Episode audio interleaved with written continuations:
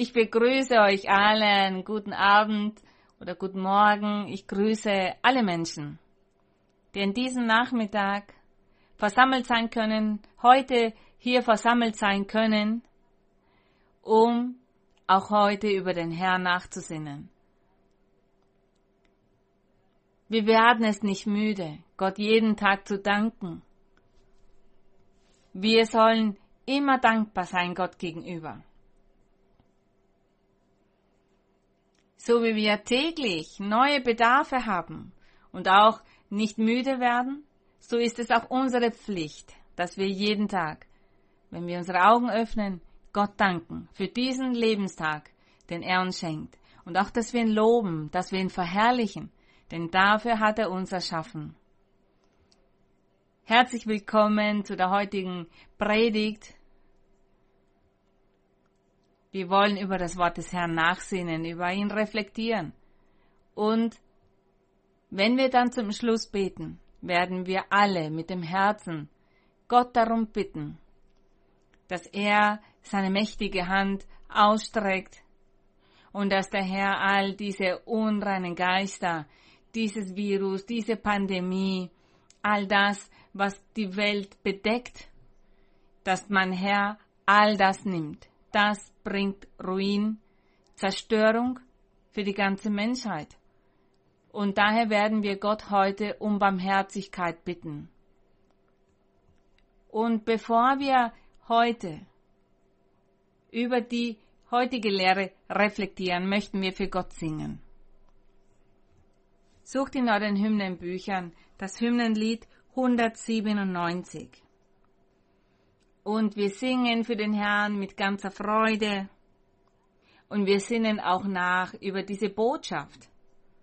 Der Titel ist nämlich Mein Hirte ist Jesus. Wir singen für den Herrn Hymnenlied 197. Wir singen für den Herrn. Señor Jesús, tú eres mi pastor.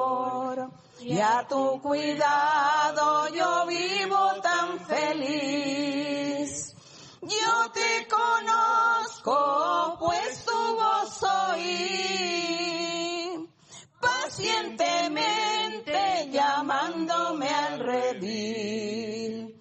Mi pastor es Jesús, mi buen pastor es Jesús mi pastor es Jesús, mi buen pastor es Jesús. En sus hombros Él me lleva cuando yo cansado estoy.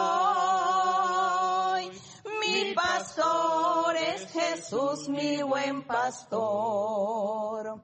La senda está colmada de abundancia el pasto delicioso es para mí. Sediento no he de estar, pues tu palabra muestra la fuente de salvación aquí. Mi pastor es Jesús, mi buen pastor es Jesús mi pastor es Jesús, mi buen pastor es Jesús. En sus hombros Él me lleva cuando yo cansado estoy.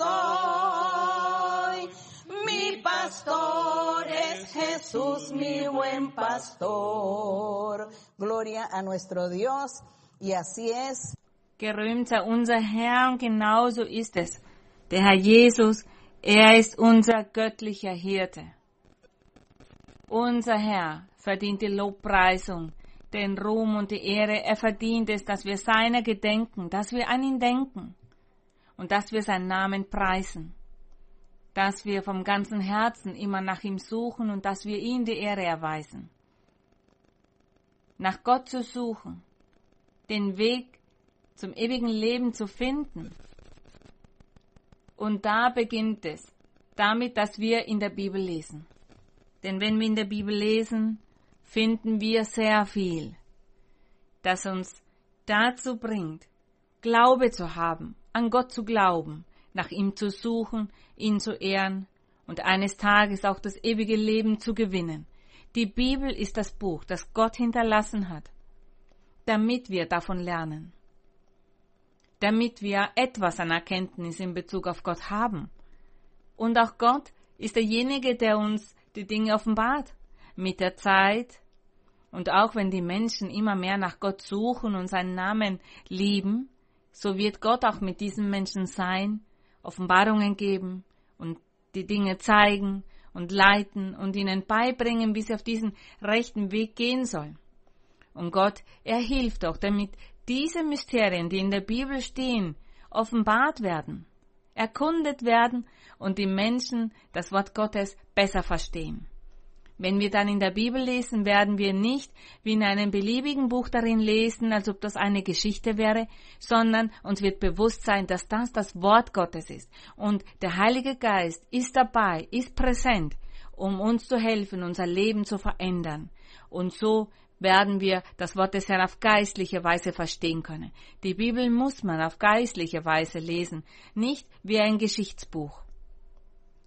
Und heute Heute möchten wir nachsinnen über das Priestertum des Melchisedek. In einigen Predigten davor haben wir von der Präexistenz des Herrn Jesus Christus gesprochen. Vielleicht wisst ihr noch, dass wir diese Predigt gehalten haben. Als der Herr Jesus auf der Erde war und sein Wort predigte, in Jerusalem war, in Juda, in dieser Gegend, da predigte er vom Himmelreich. Er war umgeben von seinen Aposteln, er war umgeben von seinen Nachfolgern, auch von vielen Juden. Es waren aber auch die Schriftgelehrten, die Pharisäer darunter. Und auch diese hörten zu, hörten das, was der Herr predigte, und sie kritisierten ihn. Aber der Herr sagte unter anderem in seiner Lehre, da sprach er auch von Abraham, und er sagte, Abraham wünschte sich, seinen Tag zu erleben, den Herrn zu sehen, bei ihm zu sein, und dass er dies erreicht hatte. Denn Abraham hatte seinen Tag erlebt. Und die Schriftgelehrten, die Pharisäer sagten zu dem Herrn, wie kann das sein? Du sagst, Abraham hat dich gesehen und dass er bei dir war? Du bist doch nicht einmal 50 Jahre alt. Um vor wie vielen Jahrhunderten ist Abraham nicht schon gestorben? Somit wissen wir, dass du lügst. Und der Herr Jesus sagte, ich sage euch, dass Abraham sich wünschte, meinen Tag zu erleben, und er erlebte ihn. Der Herr sagte ihnen damit, dass er seit jeher existiert. Der Herr hat schon immer existiert. Er als Gott, er hat keinen Anfang, er hat auch kein Ende. Und er war mit dem Volk Israel im Altertum. Er war mit dem Volk, er gab den Menschen im Altertum auch Offenbarungen, den Patriarchen, diesen Menschen wie Abraham, Isaac, Jakob. Und wir haben auch gelesen. Wir haben in dem ersten Buch Mose in Genesis gelesen, da haben wir uns die Erfahrung von Abraham angesehen. Als er nämlich aus dem Krieg zurückkam, traf auf einen König, den König von Salem, und das war der Priester Melchisedek. Und da steht, dass Abraham in den Zehnten gab von all dem, was er in diesem Krieg gewonnen hatte. Er gab das diesem Priester. Und wer hat Abraham das offenbart? Gott hat ihm offenbart, dass das der Herr war, der Messias ist, der dann viele Jahrhunderte danach kommen würde auf der Erde. Der Herr Jesus, er erzählte seinen Nachfolgern damals diese Geschichte aber einige haben das nicht geglaubt. Und wir heute, wir öffnen die Bibel in Hebräer Kapitel 7. Hebräer Kapitel 7. Wir lesen ab dem Vers 1. Und wir werden uns nochmals diese Verse ansehen und wir werden lernen, welche diese Göttlichkeit des Herrn Jesus Christus ist und auch seine Funktion als Hohepriester. Und in Samuel, in dem Buch des Propheten Samuel, da sagte Gott zu Samuel, als er ihn zum Priester ernannte, sagte er, ich werde das Priestertum von Elias und seine Familie wieder nehmen. Sie sind gescheitert, sie haben gesündigt. Ich hatte gesagt, dass dieses Priestertum bis in alle Ewigkeit sein würde, doch sie haben einen Fehler gemacht und daher werde ich ihnen das wieder nehmen. Doch ich werde mir einen vollkommenen Priester aufstellen. Einen Priester, der meinen Willen tun wird, der sich mir unterwerfen wird, mir gehorchen wird, all das tun wird, was ich möchte. Als Gott das zu Samuel sagte, als er sagte, dass er in der Zukunft einen hohen Priester aufstellen würde, damit meinte er den Herrn Jesus Christus. Er ist dieser hohe Priester, von dem Gott zu Samuel sprach. Und in diesem Kapitel 7 von dem Buch Hebräer, da werden wir uns das ansehen. Und wir werden sehen, dass sich diese Versprechen erfüllt haben. Diese Wörter der Prophezeiung, diese haben sich erfüllt. Die Wörter der Menschen aus dem Altertum. Menschen, die Gott genutzt hat, um von Jesus Christus zu sprechen. Und wir werden uns hier die Aufgabe des Herrn Jesus Christus als Melchisedek ansehen. Und dieser Melchisedek er stammte nicht vom Priestertum des Eli, sondern es war ein Priestertum direkt vom Himmel. Das kam von Gott. Dieses Priestertum stammt von Gott. Und der Herr Jesus Christus als Hohepriester. Der Herr Jesus Christus als der König der Könige, der Herr der Herren. Der Herr Jesus Christus als der Erlöser, der Messias, der Weg, der zum ewigen Leben führt. Das Tor, das zum ewigen Leben führt das Brot des Lebens und viel mehr können wir von dem Herrn Jesus sagen. Aber heute schauen wir uns an das Priestertum des Melchisedek. Und nach dieser kurzen Einführung, um euch klar zu machen, was wir heute uns ansehen werden, werden wir das einfacher verstehen. Vers 1. Dieser Melchisedek aber war König von Salem, Priester Gottes des Höchsten. Er ging Abraham entgegen, als der vom Sieg über die Könige zurückkam, und segnete ihn. Ihm, das heißt diesem Priester Melchisedek, gab Abraham auch den Zehnten von allem. Erstens heißt er übersetzt, das heißt dieser Priester von dieser Priester Melchisedek. Er sagt, erstens heißt er König der Gerechtigkeit, dann aber auch König von Salem, oder König des Friedens. Das ist die Bedeutung von diesem Wort Melchisedek. König der Gerechtigkeit, König von Salem, König des Friedens. Und damit bezieht er sich auf den Herrn Jesus Christus. Und als der Herr Jesus sagte, dass Abraham sich wünschte, seinen Tag zu erleben und diesen auch erleben durfte. Und in Vers 3 da spricht er weiter von Melchisedek. Wer ist Melchisedek? Er sagt hier von ihm, er ist ohne Vater, ohne Mutter, ohne Stammbaum. Ja, denn damals, als Gott zu Abraham sprach, da gab es noch nicht das Gesetz Mose. Da hatte Gott noch nicht zu Mose gesprochen. Da hatte er Aaron noch nicht als Hohenpriester ernannt. Der erste Priester, den es unter dem Volk Israel gab, war Aaron. Und Gott sagte, all deine Söhne werden dieses Priestertum ererben. Und der Herr machte ihm dieses Versprechen. Er sagte, dieses Priestertum wird bis in alle Ewigkeit sein.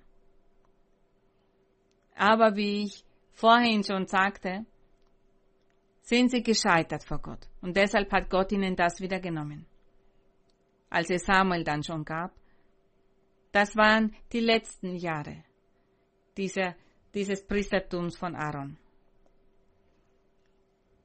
Wir sehen hier, dass Melchisedek, er hatte keinen Stammbaum, keine Vorfahren und er hatte keinen Vater, keine Mutter und keinen Stammbaum. Und dann sagte er, und hat weder Anfang der Tage noch Ende des Lebens. So gleicht er dem Sohn Gottes und bleibt Priester in Ewigkeit. Hier, dieser Vers 3 bestätigt, dass dieser Priester Melchisedek der Herr Jesus Christus ist. Dieser Priester Melchisedek, der auf Abraham traf, das ist der Sohn Gottes. Und er würde bis in alle Ewigkeit Priester bleiben. Und unser Gott sprach auch zu Abraham und sagte, er wird einen hohen Priester aufstellen. Und dann kam der Herr Jesus auf die Erde und er ist der Hohepriester. Und bis zum heutigen Tag ist er weiterhin der Hohepriester und er ist auch der König. Es gibt Verse in der Bibel, die sagen, dass alle Nachfolger, alle, die dem Herrn Jesus Christus nachfolgen, alle, die dem Evangelium des Herrn Jesus Christus nachfolgen, diesen hat der Herr einen Titel gegeben, wird ihnen weiterhin einen Titel geben, und zwar allen, die sich zu ihm bekehren, von da an zu ihm bekehren. All die das Evangelium des Herrn Jesus Christus folgen, die den Willen des Herrn tun, die die Gebote Gottes erfüllen. Jene, die von der Sünde ablassen, um Gott zu erfreuen. Und für all diese gibt es einen Titel, Männer und Frauen, für diese gibt es einen Titel. So sagt es der Herr in seinem Wort. Er sagt, sie werden Könige und Priester sein. Und somit sind wir so gewagt und sagen, dass der Herr uns bereits diesen Titel erteilt hat. Dass der Herr von uns sagt, dass wir Könige und Priester sind. Männer und Frauen. Priester oder Priesterinnen, um Gott zu dienen, um ihn zu loben, ihn zu preisen, um die Opfer darzubringen, diese Gebete zu machen, dass wir all das tun, um Gott zu ehren. Diese Opfergaben sind wir selbst. Somit ehren wir Gott. Wir sind diese Priester, wir sind Diener und Dienerinnen des Herrn. Alle Tage unseres Lebens, zu jeder Zeit sollen wir Gott dienen. Gott loben, seinen Namen verherrlichen und das tun, was wir tun sollten, damit ihm die Ehre erwiesen wird. Und er sagt auch, dass wir Könige und Königinnen sind. Und der wichtigste König, der König aller Könige, ist der Herr Jesus Christus, denn er ist der König aller Könige. Somit sind wir auch Könige und Königinnen. Und er ist unser König. Könige, weil wir mit ihm herrschen. Und er sagt, dass er eines Tages mit seinen Kindern, mit seinen Nachfolgern, mit seinen Königen, mit seinen Priestern über die Welt herrschen wird.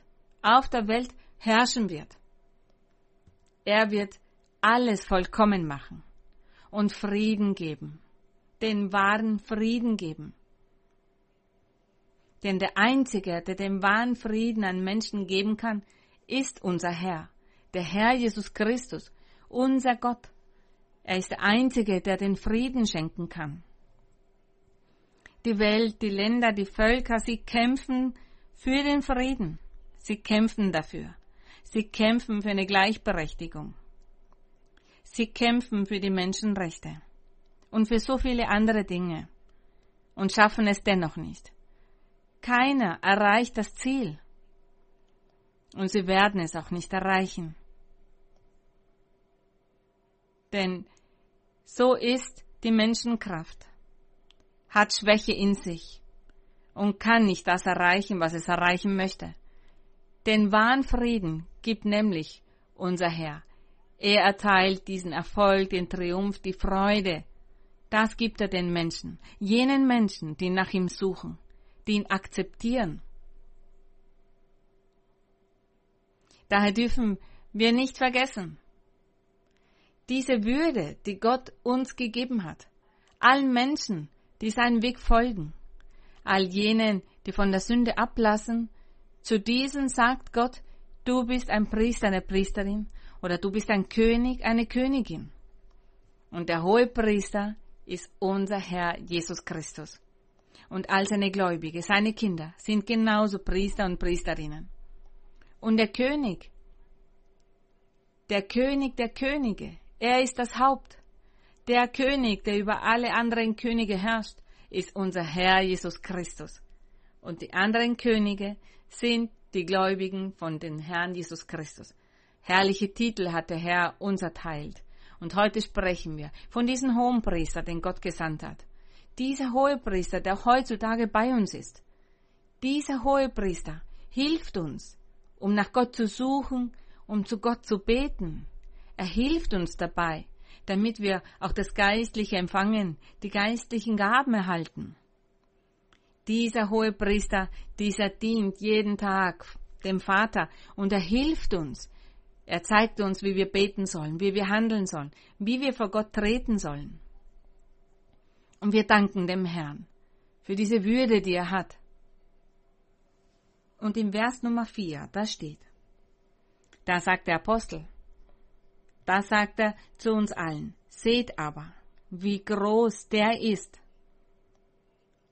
Das heißt, dieser König, dieser Melchisedek, dem auch Abraham, der Erzvater, den Zehnten gab von der eroberten Beute. Zwar haben auch die von den Söhnen Levis, die das Priestertum empfangen.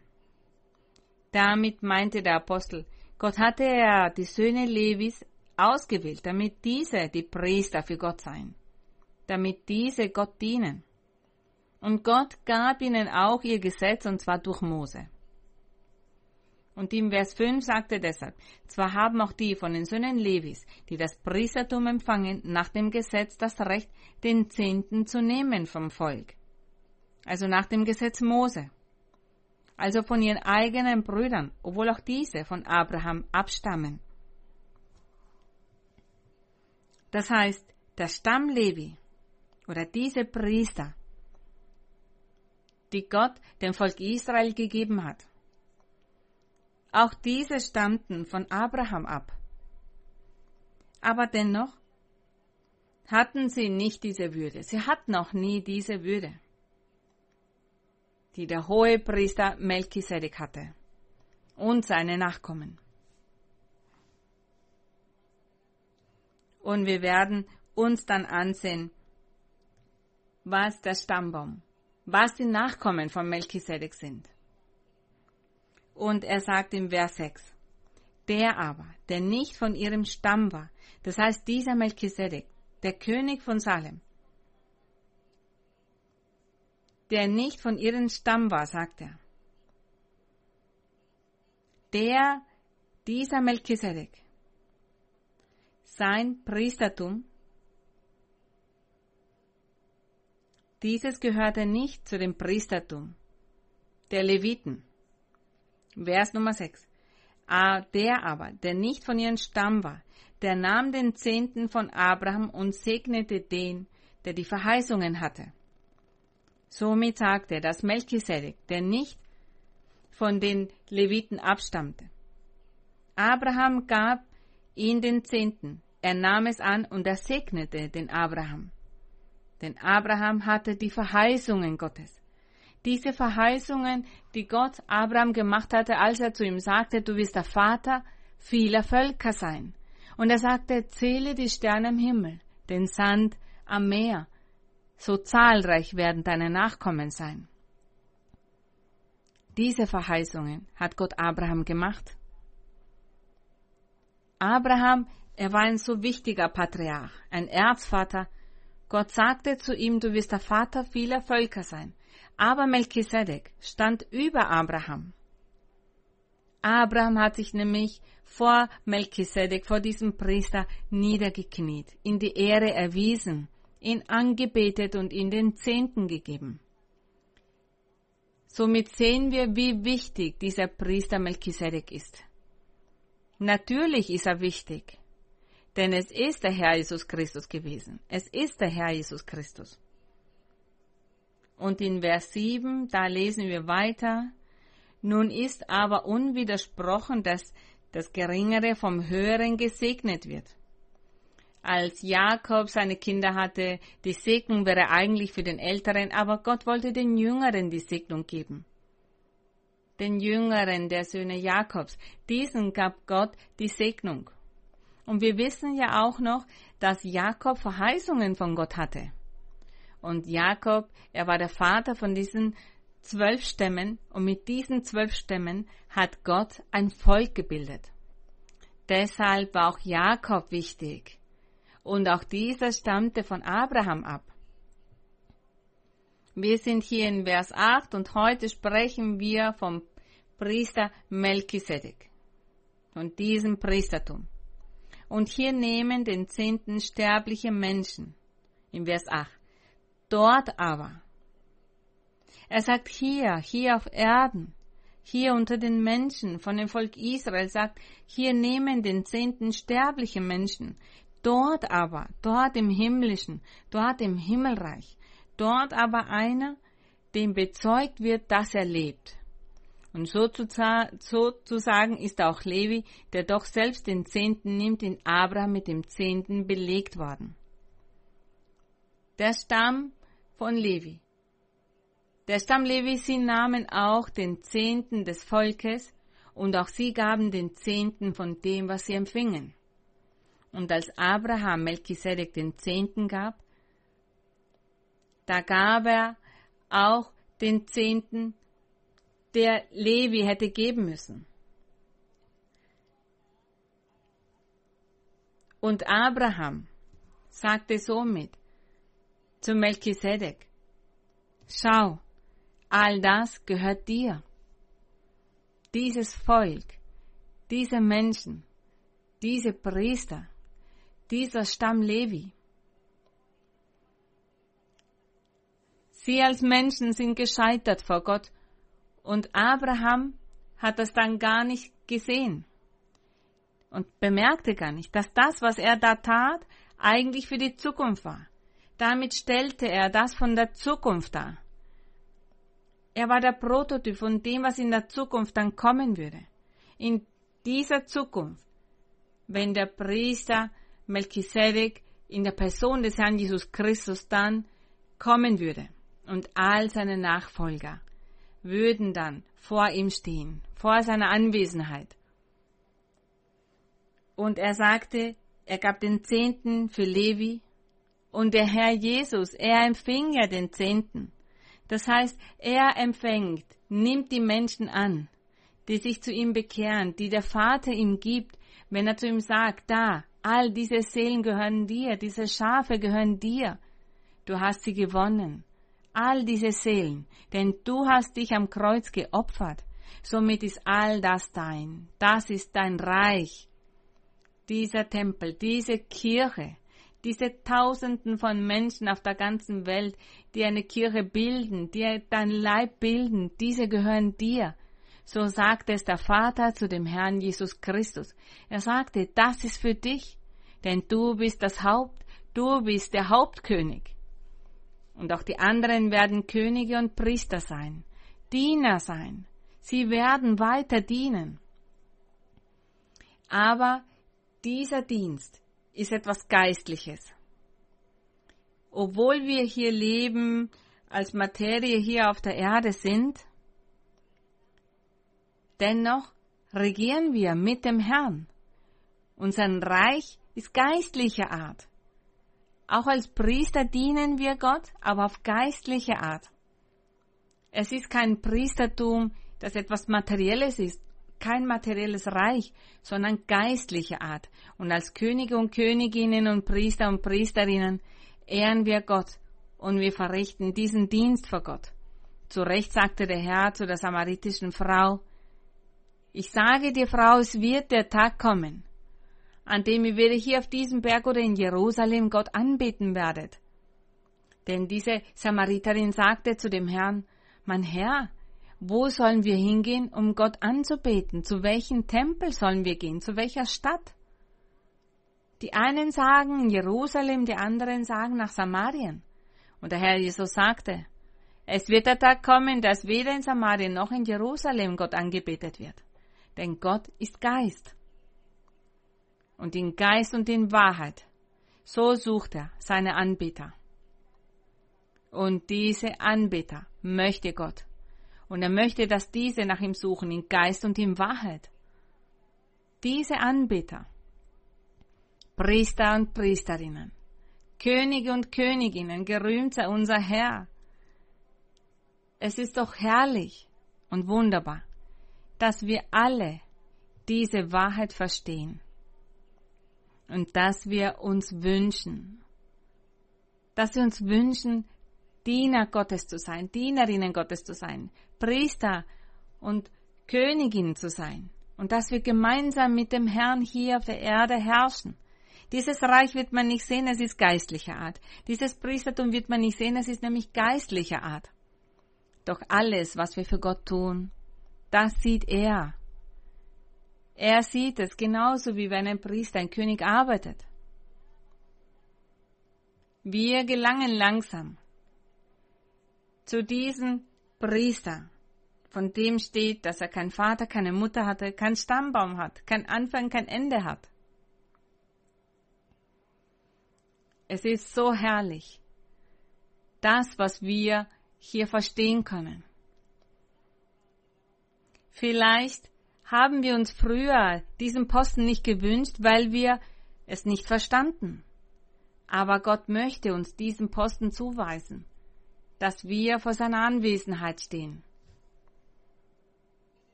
Und in Vers 9, da sagt er, dass der Abraham den Zehnten angenommen hat, auch von Levi. Und er sagte, der Stamm Levi, diese waren damals allein ein Versprechen des Herrn. Denn als Abraham den Hohenpriester getroffen hat, da war Moses ja noch gar nicht geboren. Damals gab es noch nicht das Volk Israel oder das Gesetz Mose. Er sagte, sie lagen noch in Abraham. Es war noch ein Projekt, etwas, das Gott vorhatte. Da war dieser Stamm Levi. Und in Vers 11 wäre nun die Vollendung durch das levitische Priestertum gekommen,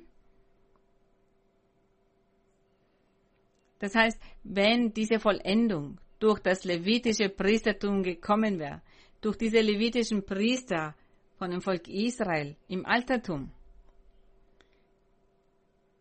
er sagt, wozu war es dann noch nötig, einen anderen als Priester nach der Ordnung Melchisedeks einzusetzen, anstatt einen nach der Ordnung Aarons zu benennen? Damit sagt er, dass es unter dem Stamm Levi keine Vollendung gab, keine Perfektion gab. Sie sind ja gescheitert. Aber nach der Ordnung Melchisedek, nach diesem Hohepriester, er ist ein vollkommener Hohepriester und auch seine Nachkommen werden vollkommen sein. In Vers 12 sagt er, denn wenn das Priestertum verändert wird, dann muss auch das Gesetz verändert werden. Als der Herr dieses Priestertum ändern wollte, weil der Stamm Levi ja gescheitert war, dann musste Gott auch das Gesetz ändern. Wenn Gott einen hohen Priester namens Melchisedek aufgestellt hatte und er hatte Samuel gesagt, in der Zukunft wird er diesen vollkommenen Priester, diesen hohen Priester, bis in alle Ewigkeit aufstellen. Damit gab er zu erkennen, dass er das verändern wird und dass der Stamm Levi dann ein Ende haben würde, annulliert werden würde und dass ein neuer Priester dann wirken würde. Und er sagte, aber wenn das Priestertum geändert wird, dann wird auch das Gesetz geändert. Hier spricht er nämlich von, der, von dem Wechsel vom Gesetz Mose. Denn das Gesetz Mose ist am Kreuz annulliert worden. Als der Herr Jesus gekreuzigt wurde, bis dahin gab es das Gesetz Mose. Bis dahin gab es dieses Priestertum der Leviten. Denn dann begann unser Hohepriester, der Herr Jesus Christus, hier Melchisedek genannt, zu dienen. Und dann folgte er mit seinen Nachkommen. Wer sind die Nachkommen des Herrn Jesus Christus als Priester? Wer sind jene, die ihm folgen? Seine Kirche, seine Gläubigen. Auch diese werden Priester und Könige genannt werden, so sagt es Gott. Im Vers 13. In 12 hatte er gesagt, dass wenn das Priestertum verändert wird, dass auch das Gesetz verändert werden muss. Und im Vers 13, denn der, von dem das gesagt wird, der ist von einem anderen Stamm, von dem nie einer am Altar gedient hat. Er sagt ja, einen anderen Stamm. Der von Melchisedek, von dem nie einer am Altar gedient hat, sagt er Vers 14. Denn es ist ja offenbar, dass unser Herr aus Juda hervorgegangen ist. Er stammte nicht vom Stamm Levi ab. Obwohl er Priester ist, stammte er nicht vom Stamm Levi ab, sondern vom Stamm Juda, zu welchem Stamm Mose nichts gesagt hat vom Priestertum. Mose, er hatte vom Stamm Levi gesprochen und sagte, sie werden die Priester sein. Aber das sagte er nicht von dem Stamm Juda. Aber unser Herr Jesus Christus, dieser hohe Priester, er stammte von einem anderen Stamm ab, und zwar von dem Stamm Juda. So wollte es Gott machen. Vers 15. Und noch klarer ist es, wenn in gleicher Weise wie Melchisedek ein anderer als Priester eingesetzt wird, der es nicht geworden ist nach dem Gesetz äußerlicher Gebote, sondern nach der Kraft unzerstörbaren Lebens. Vers 17, da sagt er, denn es wird bezeugt. Es wird bezeugt, und zwar von diesem Priester, und das steht im Psalm 110, Vers 4. Vielleicht wollt ihr in eurer Bibel ja diesen Psalm aufschlagen.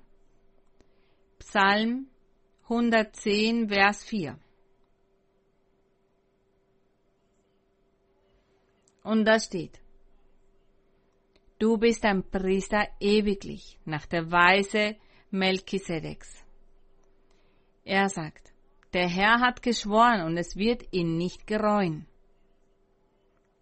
Er sagte, du bist ein Priester ewiglich. Das sagte er zu dem Herrn Jesus Christus, nach der Weise Melchisedeks, nicht nach der Weise vom Stamm Levi, sondern nach der Weise Melchisedeks.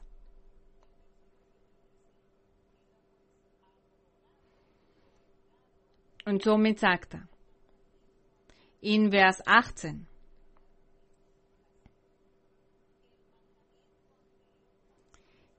Denn damit wird das frühere Gebot aufgehoben, weil es zu schwach und nutzlos war. Aaron, er war der erste Priester, den es gegeben hat. Und er hat ihm gesagt, sein Priestertum wird ewig sein. Aber dem war nicht so. Denn aufgrund seiner Schwachheit, es war schwach wegen des Fleisches, die Menschen, dieser Stamm Levi, aus Menschen, diese wurden schwach, haben sich von der Sünde verleiten lassen, haben sich vom Materialismus verleiten lassen und haben diese Würde verloren, haben die Segnung verloren, haben dieses Versprechen verloren, dass es auf ewig sein würde.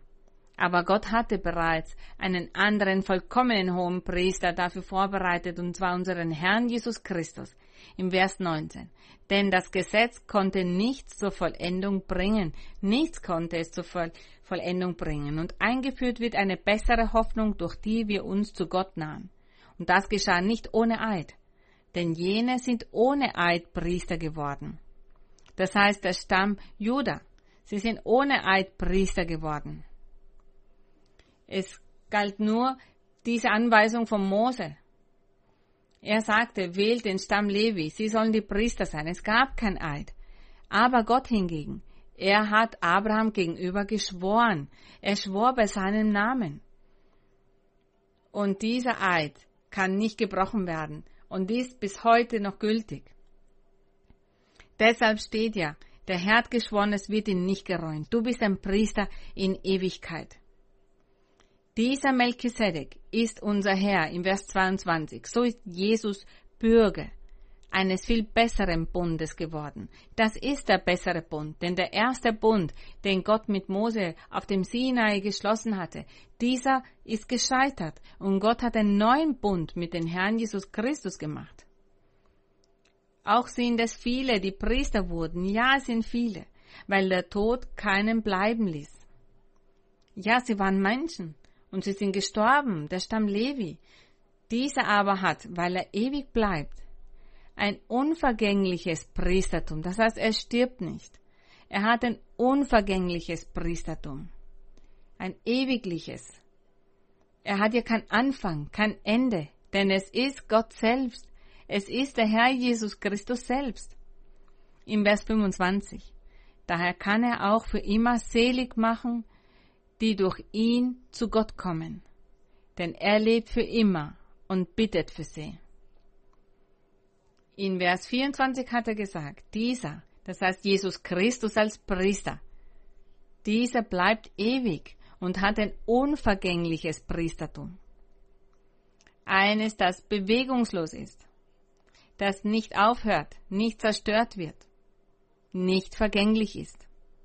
Und dann sagt er, daher kann er, das heißt Jesus Christus, er kann auch für immer selig machen, die durch ihn zu Gott kommen. Das heißt, jene, die ihn glauben, jene, die ihm folgen, jene, die nach Gott suchen. Und er sagt, er wird für sie eintreten. Er bittet für sie, sagt er, denn ein solcher Hohepriester mussten wir auch haben. Gerühmt sei Gott, ja, so einen brauchen wir, der heilig ist, der unschuldig ist, der unbefleckt ist, von den Sündern geschieden und höher ist als der Himmel. Gerühmt sei Gott. All das ist die Würde des Herrn, die Würde von diesem vollkommenen Priester. Der Priester und König ist, der Erlöser ist, der Messias, der Vermittler, der Friedefürst, der, der zu bewundern ist. Und er hat viele Namen. Er hat viele Namen in der Bibel. Hier steht, er war heilig, er ist heilig, unschuldig, unbefleckt. 27. Er hat es nicht nötig, wie jene hohen Priester, täglich zuerst für die eigenen Sünden Opfer darzubringen und dann für die des Volkes. Er sagt, dieser Priester, der hat es nicht nötig, so zu machen. Er sagt, denn das hat er ein für alle Mal getan, als er sich selbst opferte. Der Herr Jesus Christus, er hat sich einmal selbst geopfert und das für alle Ewigkeit. Er hat dieses Opfer am Kreuz gebracht für alle Ewigkeit. Und er nimmt auch all jene Menschen, die ihm nachfolgen, die er Kirche nennt, die er Gotteskinder nennt, die er Könige und Priester nennt, Diener unseres Gottes nennt. Und wer möchte eine derartige Würde, möchten Sie ein König sein, ein Priester oder eine Priesterin sein, ein Diener oder Dienerin für Gott sein? Ich glaube schon. Möchten Sie das ewige Leben gewinnen? Denn dieser Priester, dieser bringt all jene, die ihm folgen, zum ewigen Leben. Und ich glaube, sie wünschen sich genauso diesen wichtigen, dieser wichtigen Person, dieser vollkommenen Person zu folgen, den wir anbeten und den wir suchen sollen in Geist und in Wahrheit. Es reicht, wenn wir die Augen schließen und den Herrn aufrufen, zu ihm flehen, mit ihm sprechen und dabei sagen, mein Herr, ich möchte dir folgen, ich möchte deinen Schritten folgen, ich möchte deinen Willen tun, ich möchte deine Gebote lernen, ich möchte lernen, was ich tun muss, um dich zu erfreuen, denn ich möchte zu deinem Reich gehören. Ich möchte zu diesem wunderbaren Reich gehören, zu diesem geistlichen Reich. Dieses Reich, in dem du Frieden schenkst und Freude und Fröhlichkeit, wo du die Gebete der Bedürftigen erhörst, jenen, die Kummer durchmachen. Das möchte ich, mein Herr. Ich lade Sie dazu ein, beten Sie auf diese Weise. Und wenn Sie das vom Herzen tun, wird Gott sie erhören. Gott wird sie anhören und handeln. und er wird zu ihren Gunsten handeln.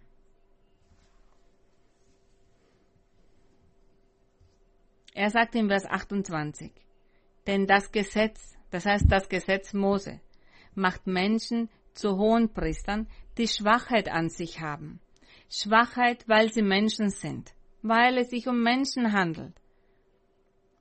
Und weil es Menschen sind, stellt der Teufel Fallen auf und lässt sie in diese Fallen tappen, die Fallen der Sünde, der Ungehorsamkeit. Und deshalb sagt Gott, die Schwachheit an sich haben. Denn der menschliche Teil hat nicht die Kraft, um gegen den Feind zu treten, der auch mächtig ist. Das heißt, der menschliche Teil ist nicht dazu imstande und der Feind siegt dann und herrscht, unterwirft den Menschen, versklavt ihn.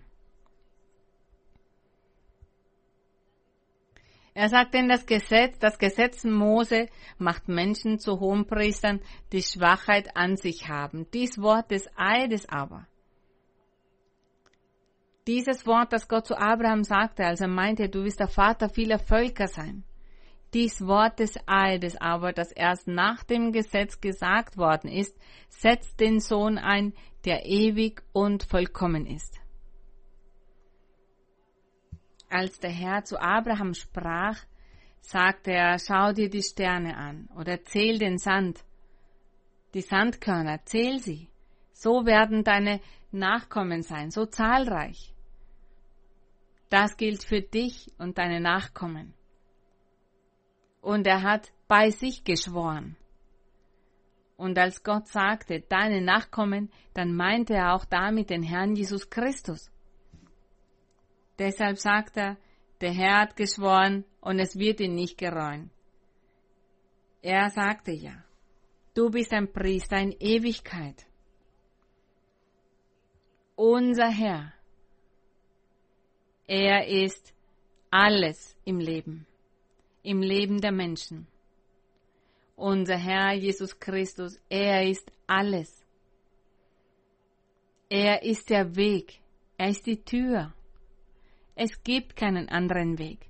Es gibt keinen anderen Leiter, keinen anderen König, keinen anderen Priester. Er ist der Einzige. Er hat sein Opfer am Kreuz gebracht, einmal für alle Ewigkeit, und hat somit das Gesetz Mose abgeschafft und annulliert. Gott wird somit diese Opfer der Tiere nicht mehr annehmen. Unter dem Gesetz Mose hat man viele Tiere geopfert, um somit Gott zu ehren, Gott um Vergebung zu bitten, um nach Gott zu suchen. Aber der Herr Jesus, er tat dies einmal am Kreuz. Er opferte sich. Und somit gibt es keine weiteren Opfer. Kein Tier, das geopfert werden kann, um die Sünden zu vergeben oder um das ewige Leben zu erlangen oder um sich Gott anzunähern. Dieser Priester, Melchisedek, der König der Könige, der Herr der Herren, er ist der Einzige, der uns zum ewigen Leben führen kann. Und das Opfer, das er darbrachte, das tat er für alle. Und mit diesem Opfer hat er die Sünden auch von jenen schon vergeben, die sich noch nicht zu Gott bekehrt haben. Doch an dem Tag, wenn sie sich zu Gott bekehren, wird er ihnen die Sünden vergeben. Das Leben, das sie vorher geführt haben. Und das Leben, das sie von nun an, von da an führen werden. Da hat er gesagt, dass er den Menschen helfen wird, damit diese Neigung zur Sünde, diese Schwachheit und Neigung zur Sünde, dass er das nehmen wird und dass er aus diesen vollkommene Menschen machen wird. Und sie werden vollkommen sein, so wie er vollkommen ist. Und sie werden die Werke vollbringen, die auch er vollbracht hat. Das ist dieses große Versprechen von diesem Hohenpriester. Daher möchte ich euch alle dazu einladen. Und zwar, dass auch ihr beginnt, unseren Herrn anzubeten, in der Bibel zu lesen. Lest die Bibel, lest die Evangelien Manches Mal werde ich gefragt, ich möchte die Bibel lesen, aber wo soll ich anfangen? Wie fange ich damit an? Lesen Sie die Evangelien. Und jemand sagt, ich lese in der Bibel, aber ich verstehe nichts. Das ist für mich wie eine Geschichte, wie eine Erzählung. Und ich verstehe nichts, ich fühle auch nichts in meinem Herzen. Wie soll die Person etwas im Herzen fühlen, wenn sie die Bibel liest, ohne das Herz offen zu haben, bereit zu haben, Gott zu erfreuen? Dann fühlt man nichts. Wenn Sie es lesen, als ob das nur eine Geschichte wäre, werden Sie hier nichts finden. Aber wenn wir die Bibel lesen, mit Respekt, mit Verehrung Gott gegenüber und uns dabei wünschen, die Wahrheit Gottes zu entdecken, zu finden, dann kommt der Heilige Geist in unser Leben und er hilft uns und er erleuchtet uns und lässt uns sein Wort verstehen. Und wir werden uns somit in das Wort Gottes verlieben und es mit dem Herzen lesen. Und daher sagte ich Ihnen, lesen Sie in der Bibel. Es ist der erste Schritt, um Gott kennenzulernen. Um zu lernen, wie man betet zum Beispiel. Psalm 113 zum Beispiel habe ich aufgeschlagen. Wenn jemand das liest wie eine Geschichte, dann wird sie lesen, gelobt sei der Name des Herrn von nun bis in alle Ewigkeit. Ja, dann kann man das lesen wie eine Geschichte. Eine einfache Geschichte. Wenn ich aber mit Respekt lese und mir bewusst bin, dass Gott bei mir ist, dass der Heilige Geist bei mir ist, und mich frage, was finde ich jetzt in diesen Versen? Und ich zu dem Herrn sage, ich habe noch nie in deiner Bibel gelesen, aber was steht hier? Hier steht, lobe dir Knechte des Herrn. Mein Herr, wer sind diese Knechte? Da steht, lobe den Namen des Herrn. Gelobt sei der Name des Herrn, von nun an bis in Ewigkeit steht hier. Dann sage ich, das ist doch wie ein Gebet. Und er sagt, hier steht, der Name des Herrn soll von nun bis in alle Ewigkeit gelobt sein. Was für wunderschöne Verse. Was für eine herrliche Lektüre. Und dann steht, vom Aufgang der Sonne bis zu im Niedergang sei gelobt der Name des Herrn. Ach, das bedeutet, ich soll den ganzen Tag Gott loben, ihm danken, ihn anerkennen, ihn preisen. Herrlich, da steht, was wir tun mussten, um Gott zu erfreuen. Und mein Herr, wenn du mir hilfst, werde ich es schaffen, das zu tun, das zu erfüllen. Hier steht, der Herr ist hoch über alle Völker. Ja, seine Herrlichkeit reicht, so weit der Himmel ist, steht hier. Das heißt, ich lese und versuche, diese Verse, bei diesen Versen die Bedeutung zu finden. Somit ist die Bibel für mich kein Literaturbuch dann werde ich etwas Tiefgründiges darin entdecken. Und darüber werde ich nachsinnen. Und somit kommt Gott, der Heilige Geist, der Geist des Herrn kommt dann über uns und bewirkt, dass wir Freude im Herzen fühlen, in der Seele das fühlen. Und deshalb sagte ich, lese in der Bibel. Und man fragte mich, wo soll ich anfangen? Auch in den Psalmen könnt ihr anfangen. Das sind wunderschöne Wörter, somit können wir Gott loben, zu ihm beten. Hier gibt es viele Verse, die mit unserem Alltagsleben auch zu tun haben, dann sagen wir, ich werde mir diese Verse merken und das werde ich dann Gott sagen. Lest auch in den Evangelien, im Neuen Testament die Evangelien. Und wenn ihr mehr Erfahrung habt, mehr verstanden habt, euch immer weiter verliebt in die Bibel, dann werdet ihr auch die Bücher der Propheten lesen. Das sind herrliche Prophezeiungen. Das, was Gott gesagt hat, die sich damals zu jener Zeit erfüllten, aber auch heute erfüllen und in der Zukunft erfüllen werden. Wie ihr sehen könnt, es ist kein Buch der Literatur, kein Geschichtsbuch, es ist ein lebendiges Buch. Hier steht noch ganz vieles, das ich erst erfüllen muss. Die Ehre und der Ruhm sind für unseren Gott gesegnet sei der Name des Herrn und nun werden wir zu Gott beten. Und Gott möge euch immer segnen, euch beschützen. Vergesst nicht, jetzt werden wir zu Gott beten und da bringen wir unsere Bitten vor Gott. Wir beten auch für die Heilung. Mein Herr, ewiger Gott, Vater unseres Herrn Jesus Christus, du bist dieser große Hohepriester, der Hohepriester Melchisedek, der König von Salem, der kein Anfang hat und kein Ende haben wird. Denn du bist unser mächtiger Gott.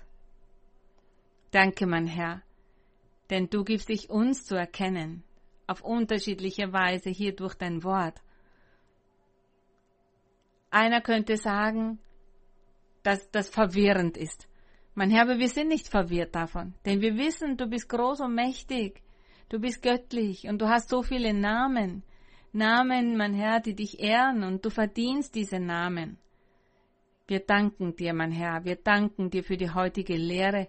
Wir danken dir, dass du uns erlaubt hast, von dir zu sprechen und dass wir deine Anwesenheit fühlen, dass wir die Anwesenheit deines Heiligen Geistes hier bei uns fühlen.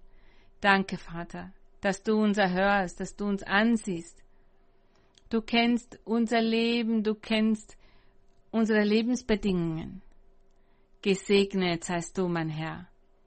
Und jetzt in diesem Moment möchten wir viele Bitten vor dich bringen. Es gibt so viele Bedarfe. Und die größte Bitte ist, dass du, mein Herr, barmherzig bist und dieser Pandemie ein Ende bereitest. Nimm diese Krankheit, reiß sie aus, samt der Wurzel. Nimm das, mein Herr, denn das bringt Armut, das bringt Zerstörung, das bringt Rückschritt, mein Herr, Hungersnot und Bedarfe. Mein Herr, deshalb bitten wir dich, strecke deine mächtige Hand aus und sei gnädig und weise diese bösen Geister zurecht, schelte sie, diese bösen Geister, die um die Welt ziehen. Nimm ihnen ihre Kraft, mach sie schwach, damit sie den Menschen keine Krankheiten mehr auferlegen können. Gib den Menschen auch die Möglichkeit, dich kennenzulernen. Gib ihnen diese Möglichkeit, mein Herr. Schenk ihnen Träume und Visionen, damit sie verstehen, welcher dein Weg ist. Danke, mein Herr. Wir wissen, dass du uns anhörst, dass du unsere Bedarfe sehr wohl kennst.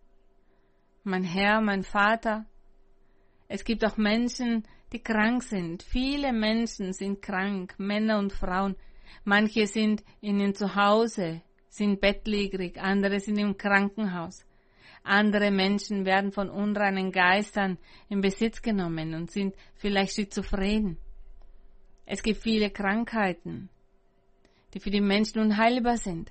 Erkrankungen der Haut. Es gibt viele Erkrankungen, Tumore, die im Körper sind, an der Haut, an den Beinen, an den Organen, die Menschen, die krank sind, die bluten. Die Menschen leiden darunter. Manche haben kein Geld, um zum Arzt zu gehen. Und bei anderen kann die Medizin nicht helfen. Mein Herr, heiliger Gott, ich bitte dich im Namen deines geliebten Sohnes Jesus Christus, strecke deine Hand aus und sei gnädig mit die, all diesen Menschen. Und wenn sie zu dir flehen, dann erhöre sie und heile sie und befreie sie. Nimm die Schmerzen. Nimm die Schmerzen, die Krankheit, nimm auch die Gewalt, die Aggressionen, die Streitigkeiten. All das, was der Teufel in die Herzen der Menschen bewirkt, um das Böse zu tun. Mein Herr, heiliger Vater, erlaube, dass die Menschen zu der Erkenntnis deiner Wahrheit gelangen, zu der Erkenntnis deines Wortes gelangen, damit sie sich so verändern, damit sie sich so zurechtweisen und auf dem Weg der Rechtschaffenheit gehen. Ja, mein Herr, denn du bist der Einzige, der alle Probleme lösen kann.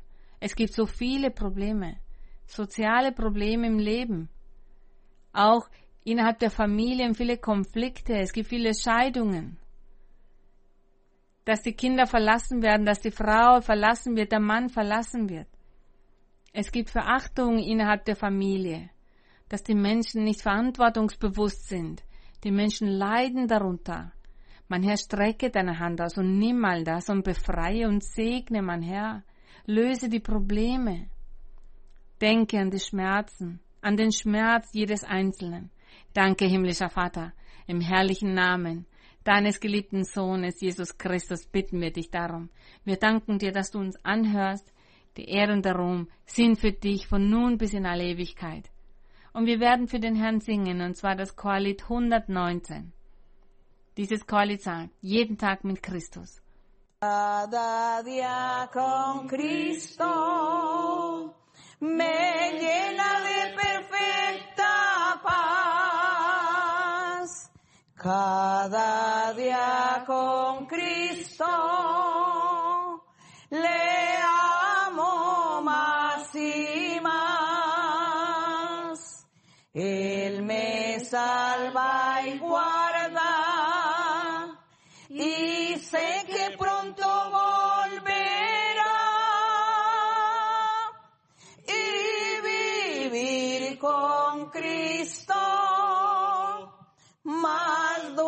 cada día será. Cada día con Cristo me llena de perfecta paz.